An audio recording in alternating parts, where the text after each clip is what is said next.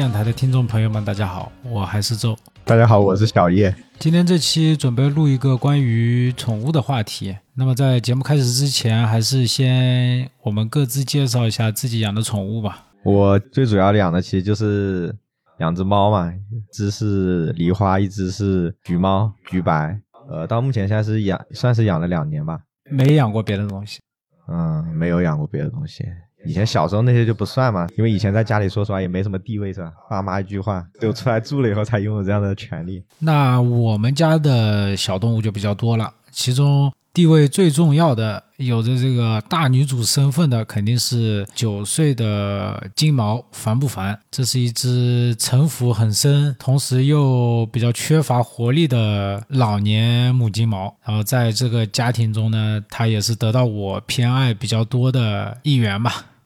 那除了烦不烦以外呢，伊尔还养了一些爬宠，也就是爬行动物，以及数量不少的鹦鹉。然后我家最近不是闹老鼠了吗？那前段时间因为除四害抓老鼠，我们还有意外的收获，因为我们的阳台上凡凡的狗粮放在平时放在阳台上嘛，那那有时候碗可能没洗干净。就会吸引一些小动物过来，其中也包括老鼠。那我们每天晚上睡觉之前呢，就会在阳台上放一些捕鼠板。结果前几天，一只经常到我们阳台偷吃狗粮的小鸟，就一不小心被粘鼠板粘住了。那幸好伊尔他掌握了一丢丢这种救助野生鸟类的技能嘛，其实也就是。把它从粘鼠板上取下来，然后给它的羽毛做一些清理，因为粘鼠板上那个胶水非常的黏，所以它有一些羽毛被糊住了以后，那个是根本清理不出来的，那只能用剪刀给它进行一定程度的修剪，这个是肯定对它在野外的飞行活动是有一定影响的，所以，嗯，我们最后也是刚好家里也有。鸟笼啊之类的容器吧，然后就决定这个冬天先让这位小兄弟在家里住一个冬天，等到天气暖和了以后，然后它羽毛长好了以后，再给它放归到大自然里。那这位小兄弟，嗯，经过我们简单的救助以后呢，在鸟笼里呈现出非常活泼的状态，呃，能吃能睡，然后反正食量也非常惊人，让我们。不禁想起他是不是有预谋的走到那个粘鼠板上的，然后根据这个，我也给他取了个名字，叫做春生。呃，来来源就是我爱我家里边葛优那个角色，他因为躺在楼道里过夜，然后被宋丹丹踩了一脚嘛，结果就赖上宋丹丹一家了，想在他们家白吃白喝。扯远了啊，嗯，前面说到我们家最近不是闹老鼠吗？嗯，就再次勾起一个我以前就和伊尔讨论过的一个事情，就是要不要养一只猫。其实我们俩都挺喜欢猫的，但是一直以来就，嗯，主要也是有两个顾虑吧。第一个就是我们家这位大女主烦不烦啊？非常容易吃醋。包括我和伊尔不是现在还没有生孩子嘛？呃，原来我们也曾经一起讨论过，因为呃，我们身边朋友养动物的也挺多的，然后碰到过这样类似的例子也很多，就是这个主人他一旦自己生了孩子以后，不管说他是有意还是无意，他肯定对于原来他养的这个。嗯，宠物的关心程度没有原来那么多了。那对宠物来说，它可能心理落差感会非常非常大。所以原来我和伊尔也在讨论，就是我们怎么样，呃，有一天生了孩子以后，我们怎么样不会让烦不烦很没有安全感，或者有这种很大的心理落差感，这个是第一个原因啊、第一个顾虑。然后第二个顾虑呢，就是前面说了，我们家养了很多很多小动物，嗯，我因为平时工作稍微忙一点，所以我照顾的对这些小动物照顾的不是很多，照顾的最多的可能也就是烦不烦了。那今年过年住在家里嘛，我平时起的也比较早，然后呃，我们的伊尔同志就给我交代了很多任务，我让我切实感觉到要把这么多小动物照顾好，真的还是挺费时间和精力的。我给大家说一下大致每天的要花在这些小动物上的一些常规操作吧。我一般早上八点起床，因为防不凡的年纪比较大嘛，那狗很多狗粮它这个呃质量啊或者是营养成分很难保证，所以我们现在基本上都是自己动手给凡凡做饭。那我一般是早上起来先切蔬菜，然后切肉，然后切，然后混入一些谷物，拌匀了以后，把这么一锅狗粮放到蒸箱里开始蒸，然后就去叫我的叫凡凡凡起床，带着他下楼先溜达一圈，十几分钟，把厕所给上了。对他来说的话，一天最起码要下楼一趟，因为最起码要让他上过上一次厕所嘛。然后回来以后，呃，因为凡凡这个饿死鬼啊，我那个狗粮蒸完以后，他不管多烫，他就是他就是很着急，他就要去吃。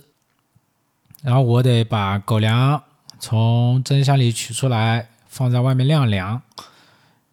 嗯、大概五分钟吧。晾晾完以后，再给它倒到它的碗里，然后它开始吃。等伺候完狗吃饭，因为最近天气比较冷，那我要去。然后我我们那个鸟笼，大概养了十只左右的鹦鹉，加上一些文鸟吧。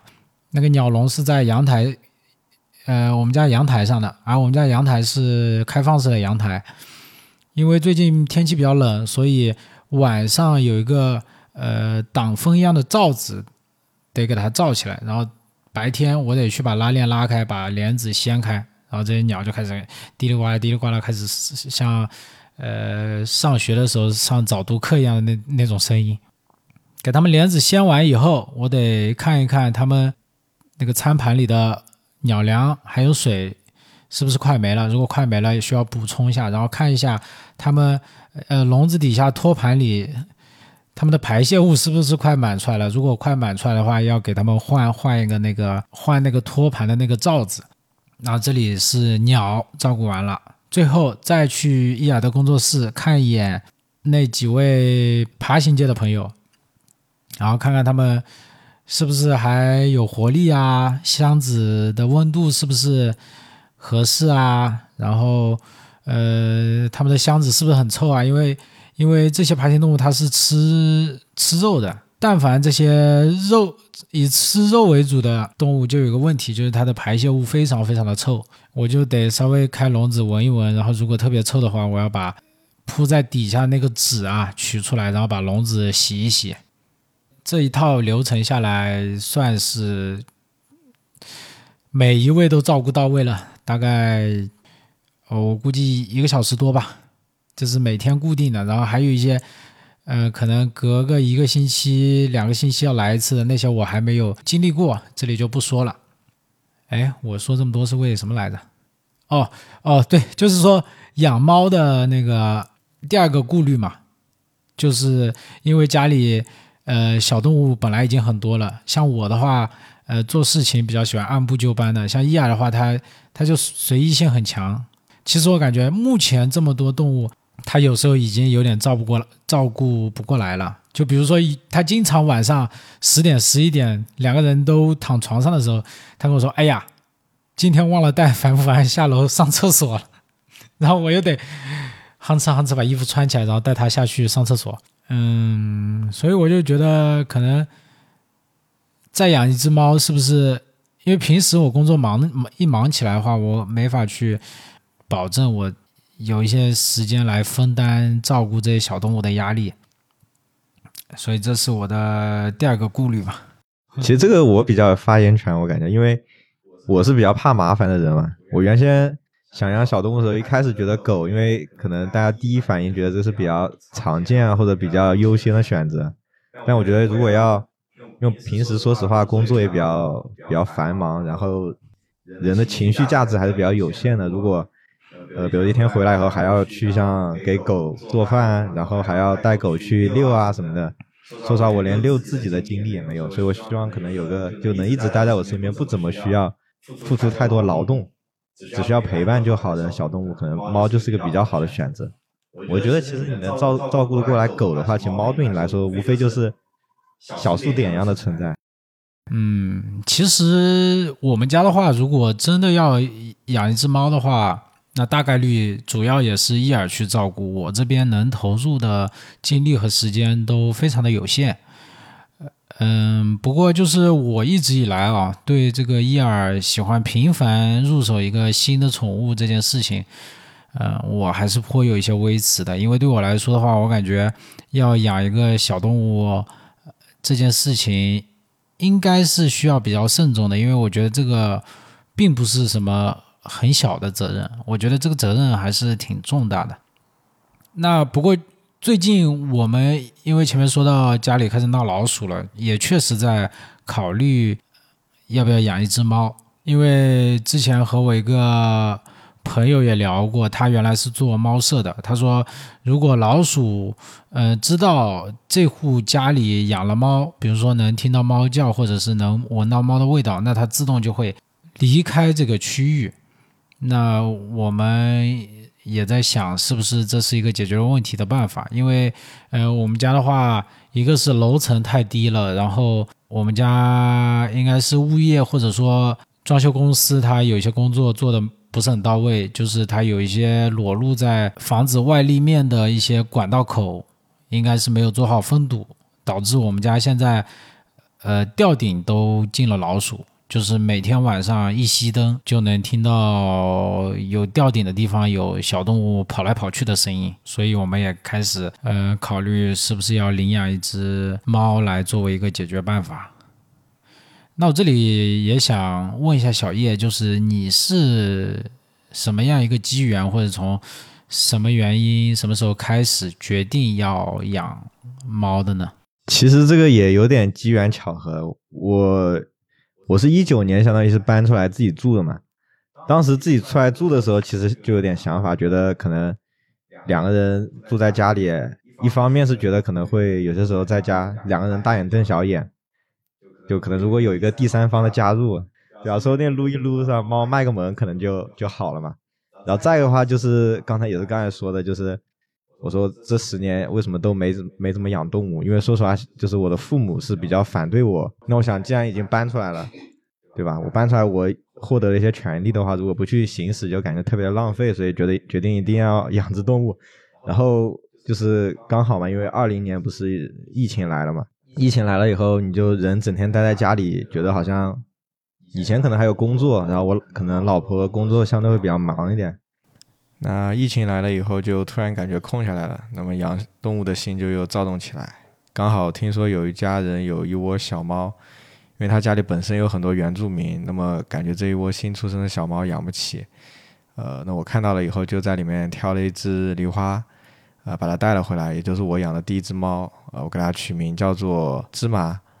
呃，给这个呃给它取这个名字呢，是因为我老婆特别喜欢就是吃。呃，两种食物，两个包，一个叫做芝麻包，一个叫做奶黄包。所以，其实，在领养呃猫咪之前，呃，我心里就已经有预期，就是第一只猫想要养一只梨花，取名叫做芝麻，然后第二只猫，呃，希望就可以给它叫奶黄。奶黄那肯定就是橘猫了呀，对吧？然后刚好就是给芝麻去做体检的时候。那一天，然后就是在在宠物医院看到了有一只就是要找领养的小猫，可能是别的那些爱心人士救助的，放在他那边，然后一直没人领养，然后我们就就说，那么体检完了以后就把奶黄也一起带回家，所以这就是两只猫的来由。哦，所以你这个领养是没有通过第三方机构的，呃，就直接跟对方主人联系的，对吧？对，当时是。我我那时候因为还不是特别了解嘛，也是在家里无聊，然后刷闲鱼的时候刚好刷到，他那边是这样的，就是他呃领养，然后是比如说收五十块钱的，就是那种保证金要嘛，类似于就是因为他不就因为现在第三方第三方机构收吗？嗯，没有第三方机构，我就闲鱼上，相当于他是以闲鱼卖家的身份，但他不是为了卖猫，他就只是为了找领养这样子，作为一个信息发布。他是因为这样，他呃，我我理解起来就是每个人目的不一样，有些人是可能自己家反正有猫，那么去生生了以后去卖嘛，呃，卖的便宜一点也是一个猫粮的钱，有些人是这样，但呃，那有些人的想法可能就不太一样，因为养动物的话，其实从经济的角度上来说是一种呃没有什么回报的行为，呃，那你不能说为了养猫只是图它呃便宜或者图它不要钱这样。图它老实肯干，还会抓老鼠。啊，图他那那也是的，能免费的抓老鼠不是就更好了，对吧？那等你有一天不抓了吗？你你还愿意为它花钱吗？对吧？它可以作为一个门槛嘛。你总是花了钱的东西，就像骑车一样，对吧？你花了钱买了的车你不骑，你就会觉得非常的非常的难过嘛。你如果是什么祖上淘汰下来的什么二八大杠这种，你都不骑，那扔着就扔着了。他的意思就是五十块钱你交了一年以后，你再来找我，如果猫猫还是好的话，就把钱退给你。因为那个，因为那个他的算算是他的第一任主人嘛，我跟他之前都还有联系，因为他的那个母猫就相当于是芝麻的猫妈妈，之前是得了那个猫传腹，然后找好一点的宠物医院。他说不知道去哪里，所以后面联系了我嘛，我跟他还有沟通了。那这个钱的事情，其实我到后面就没有再谈过，没在没在没在说起过这个事情。哦，那他这个想法还挺好的，但是五十块会不会有点太少了？不，问题就在这里，为什么呢？因为呃，像芝麻它不是狸花嘛，在在中国来说，你像这种呃，统称就是中华田园猫嘛，你像小区里面也很多，说实话，然后等待救助的也很多。你说你在小区里面固定的那些垃圾桶边上撒猫粮或者罐头，慢慢的你会发现会有有捕有有些人就会用捕猫笼啊，所以说其实没什么成本的，你花五十块钱去，就对他们对那些如果是为为了抓猫去，不管是比如说最最恶劣的可能就是虐猫，你看对他们来说，他反正这么多的资源，没必要为一只狸花，比如说花五十块钱，对吧？呃，拿我们现在在这地方举例啊，它会有公众号，还有小程序，呃，那么你上去了，它会有就是接受领养或者怎么样的这样，你也可以，比如说如果它是之前是有前任主人的，你可以跟他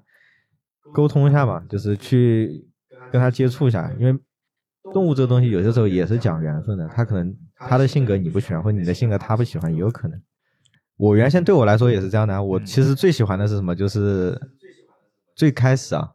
可能就是美短，因为像这种有品种的猫的话，可能经过长期的呃筛选，相对来说它的性格会比较稳定一点，然后相对亲人一点。但是这个就是缘分啊，我我因为刚才那个芝麻照片你们不是也看了吗？我可以说它长得可能比较漂亮，但是奶黄的话，你可能一般的人看到这只猫第一反应就嗯它长得好奇怪，对吧？你有点丑某。些角度你可能就会觉得有一点点奇怪，因为猫猫不是说三三百六十度无死角的嘛，任何猫都是这样的嘛。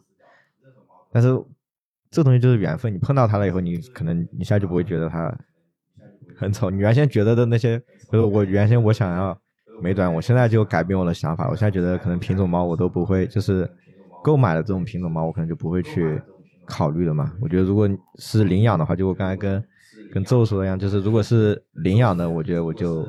可以接受。那我知道，就是你们有了孩子以后，有很长一段时间，两只猫都是养在爸妈家里的嘛？是不是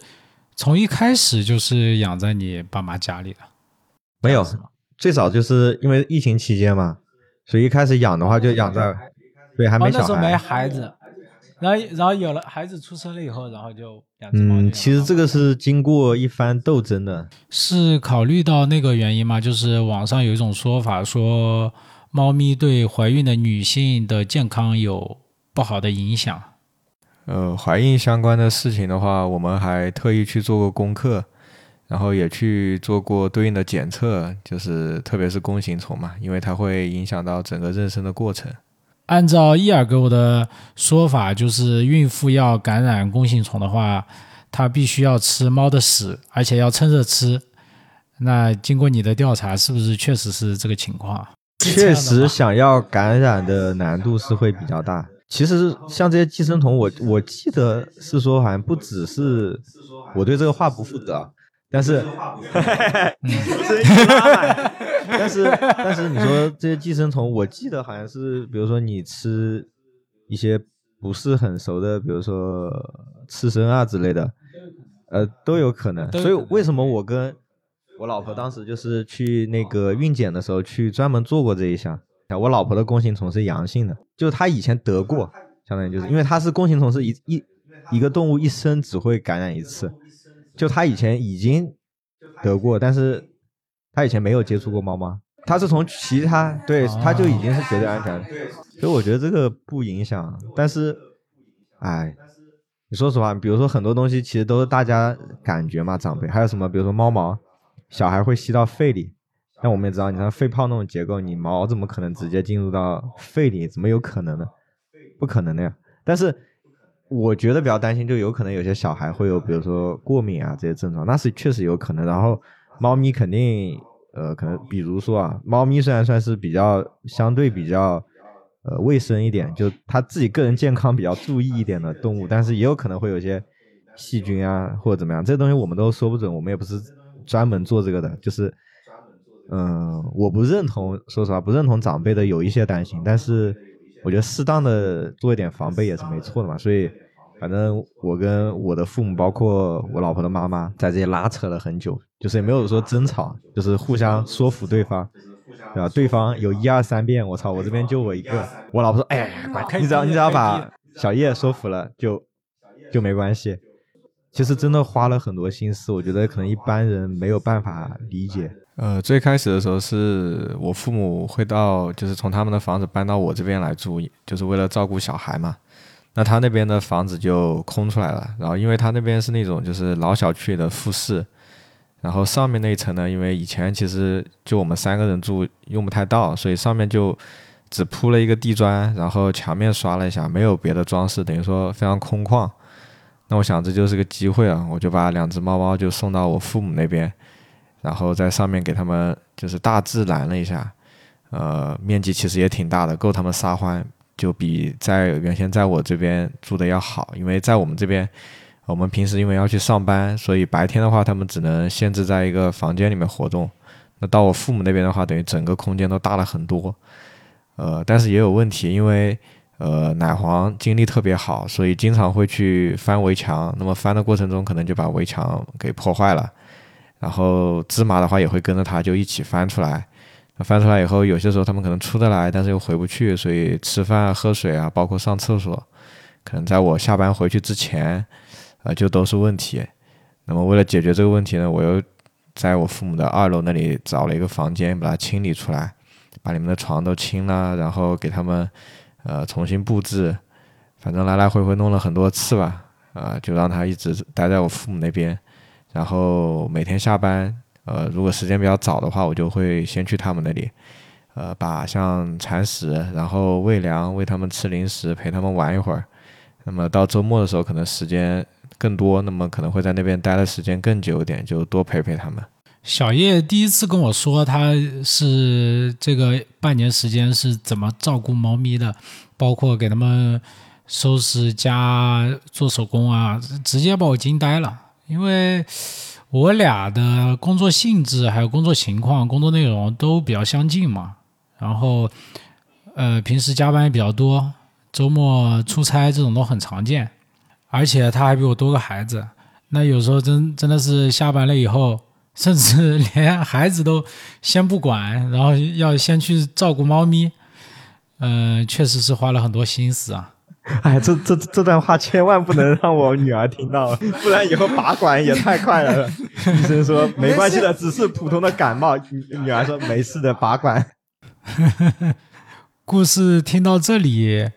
我们都可以感觉到，就是。这两只猫咪，一个奶黄，一个芝麻，都得到了主人倾注给他们的非常多的爱。或许大家都会觉得，两只猫咪肯定可以在一个非常幸福的环境中长大。但是很不幸的是，去年，嗯，其中这只芝麻因为一些身体的原因，可以说是很突然的就离开了这个世界。嗯，这个就很残忍的，还是要请小叶来讲一讲这其中的故事。把 小纸巾准备好。这个事情，呃，我先说一个观点，就是因为刚才这不是说到那个，就是好像关于要小孩这个事情，这算是一个题外话吧，但是跟这个现在这个话题也比较相关，就是呃，也是芝芝麻走了以后，我想到了这个事情，因为呃，芝麻走的时候，呃，我老婆就跟我说了，说如果以后呃奶黄走了。那我们是什么样的状态？然后，因为我们肯定是希望他们能够尽量长寿嘛。但是，呃，现实就是对于猫猫来说，可能十四岁左右就已经算是比较高寿了。呃，那其实到那个时候，像我们的话，可能也是来到四十岁左右的年纪，可能看多的生死会更多，相对来说会看淡一点。那对于像我们的女儿来说，呃，可能猫猫就是陪着他们从。呃，刚出生，那么一直到他可能刚好在初中这个年纪，相当于经历了他们整个童年的情况下，那有可能就会去面面临一个生离死别。我觉得生离死别虽然说是比较痛苦的事情，但是人本身就应该要建立相对正确的生死观嘛，就是你总会离开你，或者你身边的人总会离开你。以各种可能突如其来，或者你知道他将要离开，数着日子的，有些时候甚至是等待这种时候，所所以说，我觉得可能通过这种方式让他了解这种事情，了解死亡，可能也不是一件特别坏的事情。我觉得，所以我为什么我说，可能养宠物越是想要考虑到小孩的教育啊。我觉得养宠物对他们来说也是非常重要的一课吧，在他跟父母的关系之中，他是被被父，就他被他是被给予的人，对吧？在他的那个年纪，他可能还不太了解怎么样，就是对父母或者对长辈去付出。那么，如果有一只小动物，那么对他来说是是他的朋友，可能说他也要去花心思，比如说去把它铲屎，或者说去给它喂粮，去给它喂水。或者有可能他生病了，你可能要去承担，要照顾他或者去关心他，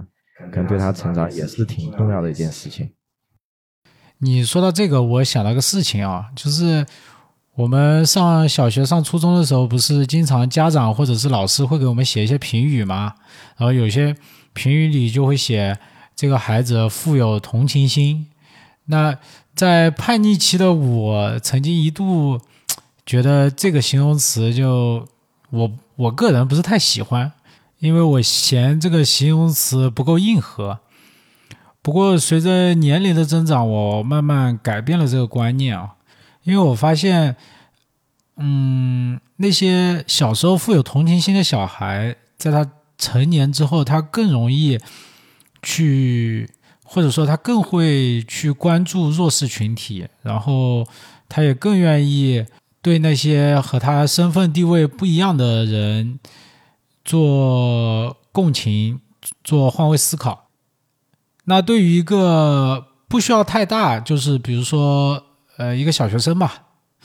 在他和小动物相处的过程中，其实在这个个体的体能上，他是占据绝对优势的。任何一个我觉得超过十岁的小孩吧，只要他愿意，他想。他就可以随意的去处置一只小猫咪的生死。嗯，对一个小朋友来说，我觉得恃强凌弱，或者是说欺软怕硬，这个是他一个天生的本能。那我觉得，嗯，在养小动物这个过程中，可以培养到小朋友的同情心，这点是对他们的成长非常重要。然后前面也说到这个生死的事情，其实。在我们的传统文化里，对死亡的谈论是比较忌讳的。不过这两年，我们也看到很多跟生死有关的，嗯，文艺作品出现啊。比如说，我们最近看了一个，呃，B 站上的叫做《三三月找到了新工作》，就是一部讨论描绘殡仪馆工作人员工作日常的一一部剧，我在这里也非常推荐大家去看一下。为此，我还专门买了 B 站的大会员。之前，呃，听一期关于宠物医生的播客，那位嘉宾他是一个在欧美地区的宠物医生，他就谈到了在西方发达国家的一个呃家庭教育的观念嘛，呃，父母会选择。呃，小狗或者小猫作为孩子的伴侣和家庭成员，其中的一个考虑就是，嗯，希望在孩子的早期帮助他们树立正确的生死观。嗯，然后关于刚才说那个芝麻这个事情啊，因为，呃，他是我觉得是比较命途多舛的，就是因为他可能没满一岁的时候就得过一次猫瘟。然后后面相当于是生死线上回来以后，可能对他的身体的机能也有一定的影响嘛，就是他的后腿相对来说会比较迟缓一点。然后这次的话说起来，其实也是一个小问题，就是一个自发性的尿闭。呃，芝麻的话，在受到惊吓或者环境变化，呃，对它有影响的时候，它的膀胱会自己生成一些就是小的一些结晶体，导致它尿路闭塞嘛，然后。呃，一旦闭尿，那么排尿困难，对它的肾脏就会有很大的损伤。呃，然后那天，呃，他应该是中午开始尿闭的，因为，呃，我观察了一下他的食盆，就是早上的饭他应该是已经吃掉的，但是中午的饭就留在那里，所以应该是中午他尿闭，所以导致不舒服，呃，所以就没有吃粮嘛。就是我，我当时我就。看了这些量，因为我是觉得我要掌握他的情况，如果送医的话，肯定是要提供这个信息的嘛，能帮助他那个救治嘛。然后后面我就赶紧，我呃五点钟到家以后，赶紧把他送到宠物医院。呃，然后因为当天我女儿也也也有点事情，所以说我没有马上陪在医院里面，就是直接让医生那边就是安安排手术嘛。呃，然后手术完了以后，医生给我发消息是说。呃，手术是比较成功的，然后也从手术台他们下来了。当时是，因为他医生是这样的，他是跟我说，因为呃，我是跟他们相当于医院的院长联系的，然后他也是亲自上台的嘛，他不去操作，因为操作手术本身来说是比较简单的。但是因为芝麻已经尿闭的时间比较久，所以肾脏是损伤比较大的，然后麻醉的话是需要呃，可能肾脏啊或者肝脏去代谢。那么他现在这个身体状态，就是医生觉得他有可能，呃，不一定能够撑得住这些药量，所以他就亲自去就是监测一个麻醉，还有一个呼吸的情况。然后等到手术结束的时候，然后他也告诉我，就是呃，手术还是比较成功的。然后他虽然还没醒来，但是起码就是安全的下了手术台。呃，那么我就告诉他说，呃，等呃他醒了以后给我发个微信。然后结果。呃，到八点多的时候，我还在开车回来的路上，然后他给我发一个微信，说可能现在情况比较危险。那等我赶过去的时候，其实相对来说时间就已经已经是比较迟了。就是观察期间，就是下手术台以后，观察期间不行了。其实我当时是已经有点这种感觉了，就是医生也说嘛，说他下手术台了，这个是一个很好的迹象，但是他醒的比较晚一点。那么当时医生也是觉得，因为他可能身体机能有有影响，就可能会稍微晚一点，但是没有说肯定会这么危险，所以当时也是比较意外的。这里我当时也有个想法，就是以前我觉得好像，呃，养个宠物啊，然后花比如说多少大几千上万的钱，可能会觉得怎么说呢？就是有些人可能理解不了。呃，因为放在好几年前，可能我自己也会觉得不太好理解。呃，因为我自己也统计过嘛，就是呃，芝麻这么两年来，那么生病啊，现在医疗这一块上面花费可能也有几万块钱了，呃，那么包括像这次他走了以后，一些宠物丧丧葬的这些费用啊之类的，因为是这样的，就是如果呃，像很多人会选择就是不去给他做特殊的处理，那么就是交给宠物医院来做一个集中的处置的话，那么相对来说费用会比较。低廉一点嘛，那对对于我来说，我听说说可以，就是好像费用，呃八九百块钱这样子，可以给他一个呃单独的仪式，然后有一个就是单独的焚烧，可以把它就是呃带回来这样。那我觉得像这个钱的话，我就完全没有去犹豫，呃放在以前的话，我觉得我会觉得这个价格好像特别的坑爹。那如果但是在当下那个情境里，我就不会去思考这些东西。呃，有可能就是因为见见证他太多的这种病痛，然后包括最后的这个离世，呃，对这方面的思考可能也会有一些不一样嘛。是不是因为你当时处于一个很糟糕的心理状态下，所以你不愿意再花更多的精力去抉择，嗯，是九百还是一千五的事情？是不是说当时你就对于芝麻是九百块钱进炉子烧，还是一千五进炉子烧这件事情，对你来说，你不愿意去想，或者说你已经无所谓了，在当时的这个心理状态下？如果在我养猫之前，我会觉得很有所谓，我甚至会批判，我觉得你这个事情做的就是非常的过分。然后我如果作为主人的话，我没养猫之前，我肯定会这样说。我说我如果作为主人，我肯定不会这样子，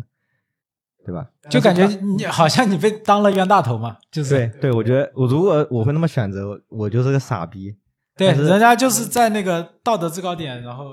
他拿这个东西来绑架你嘛。对，但是在当下的话，你就会你就会这么选择。所以我为什么说，为什么我你就会这么选择？包括我现在回想，想，如果有九百或者有一千五百档，我就会给他选一千五百档。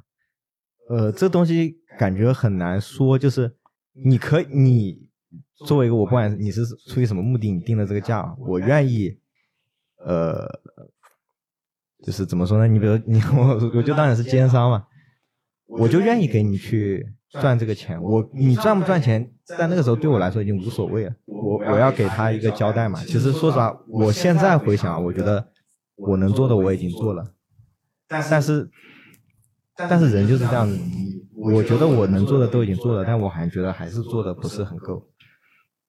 你就只能用这种方式给自己一个交代。但包括现在，我其实也是不后悔，你让我再选，我还是这么选。呃，之前我跟伊尔聊天，因为我们因为凡凡也九岁了，对一个金毛来说也是半高龄了，他早晚要面对这个问题，就是凡凡有一天肯定会离离开我们。那对有一些人来说呢，呃呃，他宠物去世了以后，他可能会到乡下或者是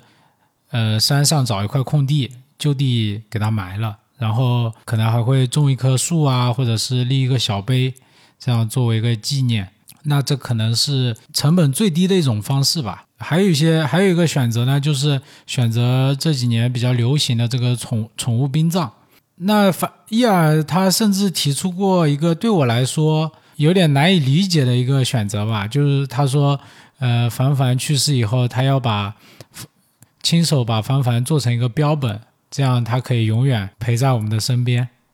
我之所以说这种想法对我来说很难理解，是因为我觉得，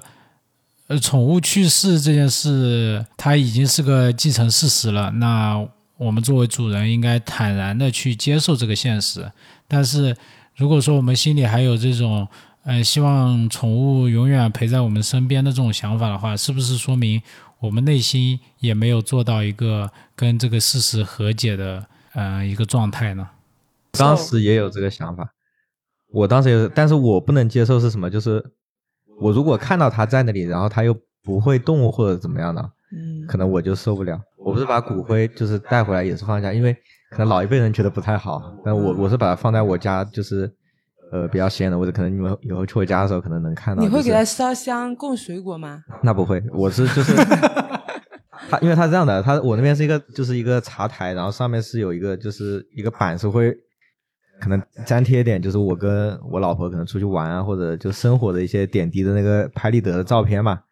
然后我们刚好以前也放了一张他的照片在那个位置，所以我们就把他的那个骨灰留在那里。然后可能有些时候出门的时候看到的话，也会去摸摸它这样子。哦，这个东西我我觉得，所以我刚才跟叶的想法，我我为什么说我原先有过这个想法，就是其实想法很相似，就是觉得可能嗯想陪陪他或者怎么样，而且人原先不是说嘛，就是什么样的人就是彻底死了的人，就是没人记住的人嗯，是彻底死了的人。但是每个人去世，说实话，你有那么多七大姑八大姨，你的父母、你的上辈下辈，但是可能猫猫它对它来说，它也就只有你了。你你把它忘了，可能它就真的就没有人知道。就像今天坐在这里，可能我不说没有人知道，可能有奶黄这只猫，哦，有芝麻这只猫，但因为我记牢，所以它在嘛。我我原先还有想法，就把它可能，比如说做成，他们又不是提纯做成这种什么小的钻钻石，戒对，就类似这些东西嘛。舍利，对，但是想想我又觉得是又是一个很搞笑的想法。我觉得我做了这么一颗，那我剩下的怎么说？感觉很分离的样子，就是我还宁愿它就就待在那里，我也永远不会把它丢掉。嗯那我就感觉对主人来说，他一定要接受这样一件现实，就是我们曾经朝朝夕相处的宠物离开我们了。那你如果把它做成一个标本，我觉得你永远接受不了这个事情，那就不用接受啊。那不是自欺欺人吗？我感觉。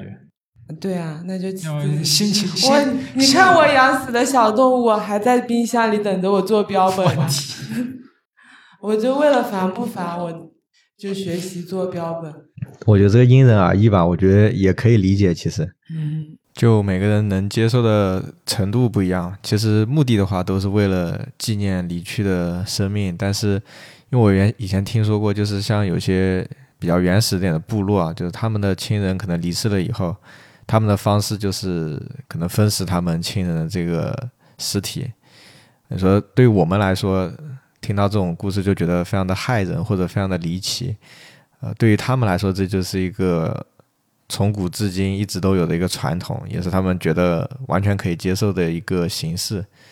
所以，这个怎么样的形式去纪念或者去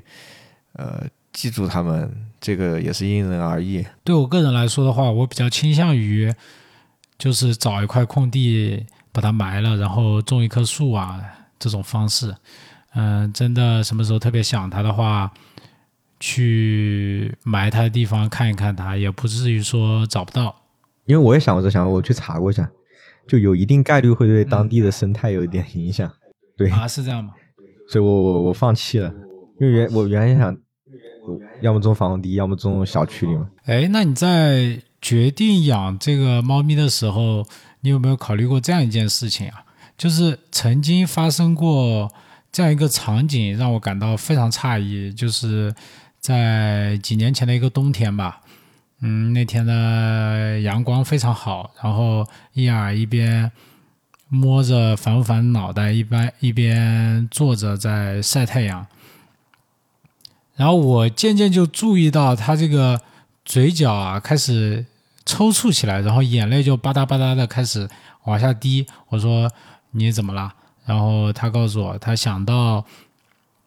烦不烦，早晚会有一天，嗯、先离开我们。想到这件事情，他心情非常的忧伤。那其实一模一样的情绪，在我的人生中也出现过，不过是在我的孩童时期。那个时那个时候，我刚刚有了关于生死的概念。有一天，我突然意识到，呃，从小带我长大的外婆，有一天也会先我离开这个世界，然后就开始默默的流眼泪。不过，这种类似的情绪，在我成年以后就再也没有出现过了。嗯、所以我说前面那个场景让我感到非常诧异的是，我以为任何一个成年人在他决定开始养一个小动物的那一刻开始，他已经做好了他的宠物会先行离开我们的这件事的心理建设。那你在决定养猫咪的时候，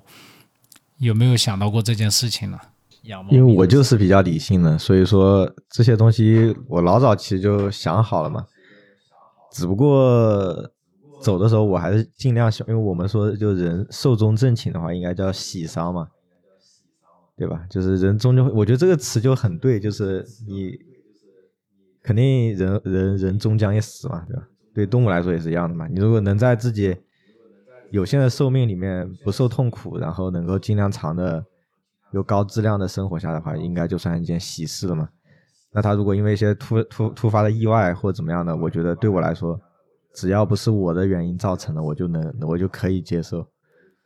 所以我一开始也是也是做好这打算，包括养的时候跟我老婆也说过，我说到时候如果出现这种事情，你也不要太难过。但是当这件事情真正发生的时候，其实多少还是跟自己之前所预想的会有一点差别吧？嗯，我觉得是一定会的。为什么呢？因为就是会真心去养小动物的人啊，就是心里相对来说应该都还是有一定柔软的部分的嘛。嗯，像这样的人的话，你说面对离别，你一点感觉没有的话啊，我觉得也是不现实的啊。因为就是因为你其实也害怕离别，就是不是说我接受不了，但是我肯定还是希望不要嘛。那么你不希望发生的事情最终发生的话，肯定对你来说会非常沮丧的嘛。更何况是这样的事情。那但是我觉得，如果正确的面对的话，就是你可以比较快的走出来，就是你能够坦然的去面对这件事情。我觉得也是，也是一种成长嘛。然后也是一个比较正确的态度。那你接下来有没有考虑养别的动物呢？别的动物，我说实话啊，就是。呃，以我现在这个经历，因为我现在家里又多了一个小动物嘛，对吧？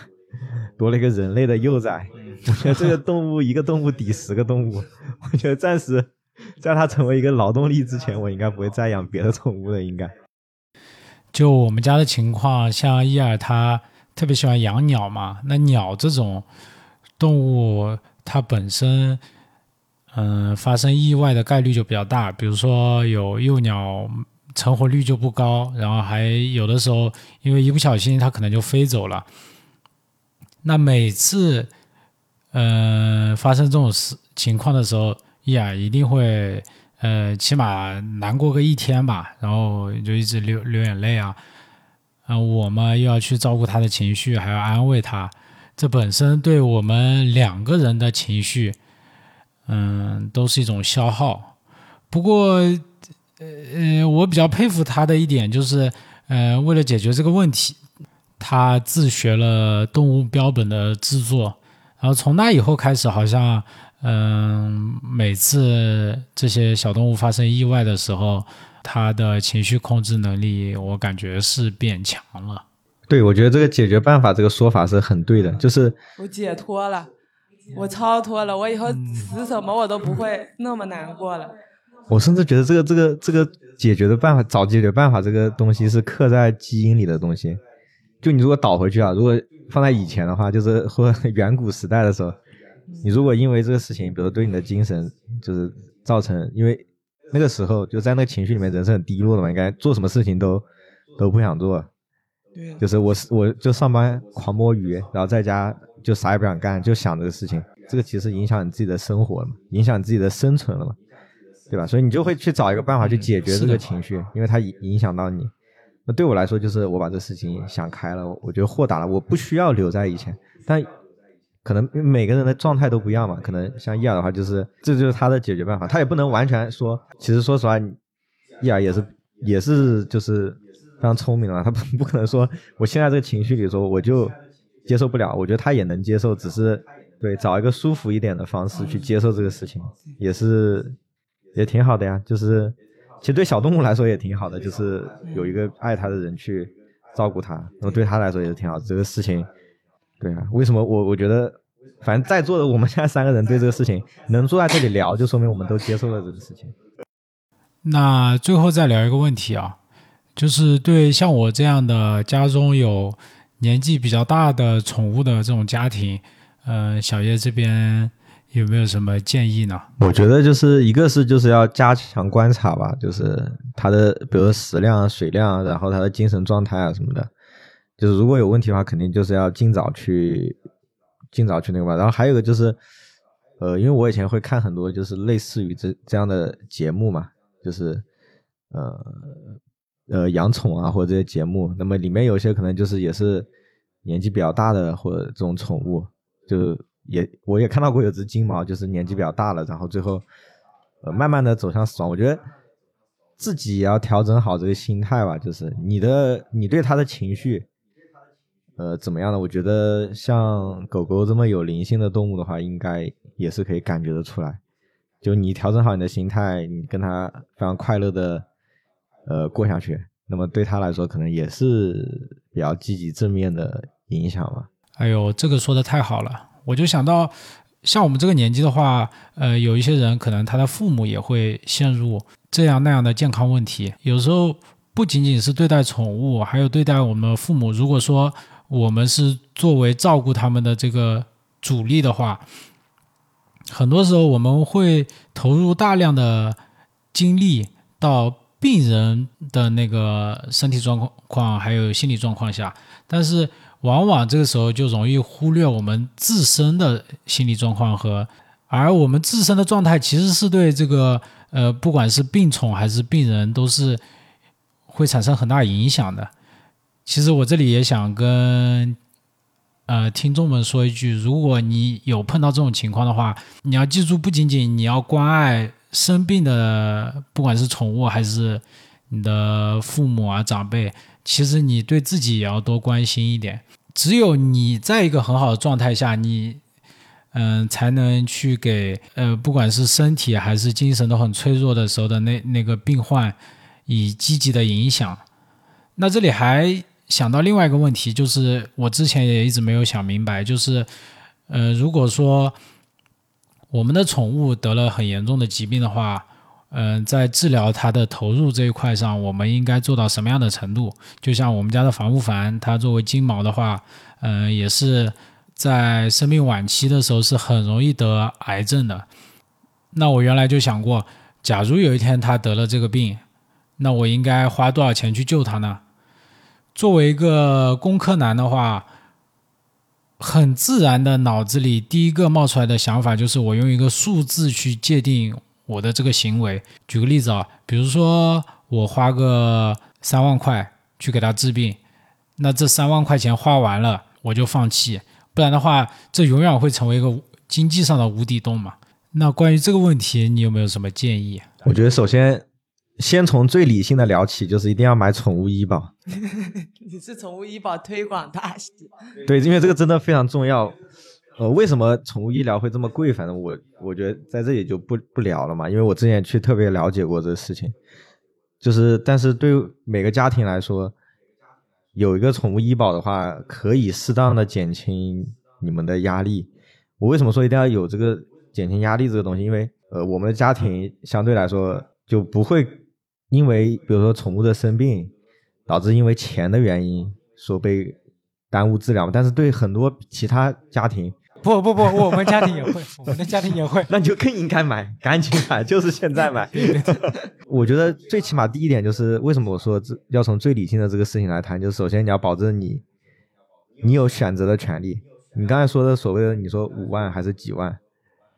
你首先你有五万，有些人他没有五万。哎不不不，我我也没有五万，我这个五万我只是举例来说的，他也报不了五万那么多，但这就是一个选择的权利，对吧？你可能多了这几千块钱，你可能就能选择用更好的药，或者选择用更好的方式，对吧？我觉得这个是首先是第一点，这是最重要的。然后第二点的话，我觉得刚才宙说这个五万块钱这个东西，我非常能理解你这个想法，因为对。狗啊、猫啊这样的哺乳动物来说，从技术上讲，治疗它的癌症和治疗一个人的癌症，其实从技术上来说是一样的。那么从经济上来说，这个投入也很有可能是一样的。那么这就存在一个问题，就是，嗯，这个治疗很有可能成为经济上的无底洞。那么这个无底洞，我要不要填？我该怎么填？我去填到什么样的程度，嗯，才不会让十年后的我回想起这件事来，我会觉得，哎呦，当时要是再努力一把，再扛一扛，是不是今天就不会后悔？这是让我一直都想不明白的事情。我为什么说我理解你的想法？就是为什么会有这个话题？首先，就是因为你是比较理性的人，然后在处理一些，因为我也是嘛，就是在处理一些感性问题的时候，尤其是像像这种事情的时候。我希望用一个比较确定的东西来限制我的行为，或者用这种方式来给我一个，比如说我有一个 Plan A，就是给他花多少多少钱，花到了不行了，那我对自己也有交代，对他也有交代，那么也不会给给我的生活造成太大的影响。但是实际上，呃，其实除了在芝麻走之前，就是在我养宠物之前，我就想过这个问题，就是其实不是这么简单的。就是首先你自己的感性，就我刚才说的嘛，你会去养动物，你会去亲近动物，就说明你对它首先是有感情，再一个是你是比较有爱心，其实也是有比较感性的这一面的嘛。那么在当你真正遇到这种问题的时候，什么你设定的那些标准，实际上根本就没有任何作用。你你甚至不会去看那个账单，到到那个时候，对你就算到那个数数额超过，比如说你说的五万，你超过五万、六万、七万，你可能对你来说，只是一只会有一秒钟的犹豫，只会有一秒钟的犹豫。就是当那那么你刚才说什么时候你会觉得够了？这个答案只有你自己知道。就是你在治疗它的过程中，你的身体、你自己的意识就会有个拉扯，因为这这其实。怎么做这个决定是非常困难的。你是你跟伊尔啊，对吧？你们两个是唯二对他负全部责任的人，这个决定就是你们去做的，这是对你们来说是一个最大的权利，也是最大的压力嘛。那你说的这个良心，或者说你说的这个对自己的交代，也是也是出于这个原因嘛，对吧？如果有个医生告诉你好了，不要治了，对你来说可能。心理上也是个安慰嘛，但是实际上真正碰到这种情况，医生可能就会给你几个方案让你去选择。那你什么时候会得出这个结论呢？一个是现实条件，你你会有一个拉扯，就真的到比如说一到你好像，因为对我们来说可能觉得这个数字还好，但如果更高呢？你比如说几十万，这里就会有个拉扯。因为你到时候你肯定已经有小孩了，你要考虑的不仅是，你可以不考虑你自己，人就是很复杂，你可以不考虑自己，你可能父母当时也也比较老了，家庭就是你最大的，你最大要考虑的东西，要保护的东西嘛，对吧？他曾经也也是你家庭的一员嘛，那这是一个拉扯嘛？我觉得还有一个就是什么拉扯，就是等你到治疗他的那天，我觉得你们你跟伊尔都会感受到，就是拉扯到。这个过程会很痛苦，就拉扯到你到那个点到那个时间的时候，你突然觉得，哎呀，就这样吧，可能可能只能可能只能这样了。对，就这点，我刚才也想说的，就是就到他自己不想活为止，他会非常痛苦。其实治疗的过程对动物来说会很痛苦。其实跟照顾老人一样，到一定地步，他可能也不想活了。但是老人在他意识清醒的情况下，他自己也是有决定的权利，他自己是最大决定权，可能。老人看到你们说好像对他为他来负担了特别多的东西，他会说一句啊，可能我说我不医了，或者我怎么样了。但是狗他不知道，他什么都不知道，他只觉得他现在很痛苦，然后他们他也会感觉到你们在尽力在帮他，但他确实很痛苦，他做不了这个决定，他没有决定权。哎，我刚好分享一个我最近听到的故事啊，就是我丈母娘家楼上的邻居，他家里有两条狗。这两条狗呢是母子关系，那只大的狗就是年纪已经很大了，然后有各种各样的老年病吧，嗯，生活质量也不是很高。然后有一天，那个主人就看到他的狗靠在那个沙发上，慢慢慢慢就往一边倒，可能是之前就是一直也在经历这个病魔的折磨吧。它主人，嗯，可能到那个时候也差不多也想开了，然后就对那个狗说说。嗯你真的很累，你就安心的走吧。然后你的孩子我会给你照顾好的。那个狗真的就两眼一闭，很快就没心跳了。呃，真的跟跟我们听到一些老人的那个临终的故事很相像哦。对，你看，这就是我刚才说的嘛。他他的其他的狗狗就像我们的家庭一样，就是他所有都是要他考虑的东西。然后他说：“你说他跟他说一句‘你走吧’，其实对他来说不也是因为他自己做已经做了决定吗？”他已经拉扯到这个程度了，就是宠物他自己就是没有这个决定的权利的，就是你主人去决定这件事情。所以为什么难就难在这里，重要就重重要在这里。但是你比如说像他倒倒在沙发，当你还想救他的时候，你会觉得他倒在那里特别的无助，你一定要帮助他。可等这个治疗时间跨度特别长的时候，你可能当他倒在那边，你的想法就会变成慢慢的啊，就经过拉扯以后，你就觉得那你。就走吧，我一定会照顾好你的，料理好你的后事。嗯，也可能他那只狗也活够年纪了，十六十七岁了，它主人才会说出这种话吧？就我说喜丧嘛，其实你不，其实你真的不想他。如果是一两岁的话，他主人肯定受不了。对，一我觉得这个拉扯的东西，这个砝码就特别的复杂。你在做这个决定的时候，你想的东西会会牵就特别多，就是发散。你比如说，我如果真的，比如说他在就以癌症举例嘛，可能真的治疗的疗程没有产程拉到那么长，长到就是把你已经拖垮的情况下，你做了这个决定的时候，你可能会考虑到别的因素，那你没有人会指责你说什么。比如说我，我可能就会想，就我在这个阶段，我已经觉得可能不要再去治你了，因为会让你很痛苦。那如果真的因为这个原因，就是我会想很多，比如说，如果我说不定我努力去治了，有奇迹发生呢，那我现在就中断了，我是不是把这个奇迹给它掐灭掉了？那我为了让你不受这个苦，呃，我愿意去承受，因为做这个决定带来的一些可能情感上或者道德上的一种自我谴责的感觉。那我做好好做好了这个准备，所以我去做这个决定。我觉得这也是一种因素，就有可能有可能的原因啊。因为它只是你到时候要想的那么多事情里的其中一个，它对你最终做这个决定，其实根本就不造成决定性的作用。到时候在拉扯中，你自自然就会有答案。嗯想过这个问题吗？我觉得要是治了它，治不好，就是只能勉强的活着的话，那算了也行。如果有希望能治好，那还是要试一试。就是真治好也瘫痪在那里。生活质量很差。我现在我预想到比较可能出现的情况，就是可能到某一个时间点，呃，我们就把这件事情想通了，然后就觉得我们的缘分就到这里了，可能。嗯。那烦不烦？现在九岁，再活个三四年，也算是喜丧了呀。到时候就好接受了。你 现在如果是五六岁去世，我受不了。他十七八岁死了，我还觉得挺了不起的，能活这么久。十七八岁还有十年呢。十七八岁那是挺了不起。十十十七八岁的时候，他可能生活质量已经比较差。你看他现在走路，他总不能活得好好的。你跟他说你要不走吧？那 他也不听你的呀。他十四五岁，我觉得 我不就牙口不好了吗？你凭啥？我觉得已经很满意了，就十四五岁。我感觉按他现在这个状况的话，嗯。大型现在已经有点十二岁差不多，十二岁已经有点老态龙钟的感觉。但是他胃口还挺好。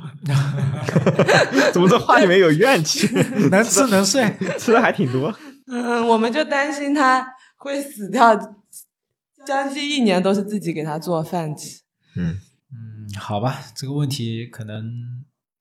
我们现在是也是想不清楚了。那我看今天时间也差不多了，那就这期就差不多这样子。一个小时，那你剪剪不是没一个小时吗？没关系，不要做那么长，别人也听不下去。你抱不住了。呃，然后最后就祝天下所有的宠物 长命百岁，身体健康。就刚过完年说吉祥话嘛。我就祝他们。活着的时候能开开心心的跟主人一起玩耍吧，然后如果真的要走的话，也能体面的离开，最好能活过主人吧。哎，那也不行，那那只能大家都养王八了。对，能把我们三代送走。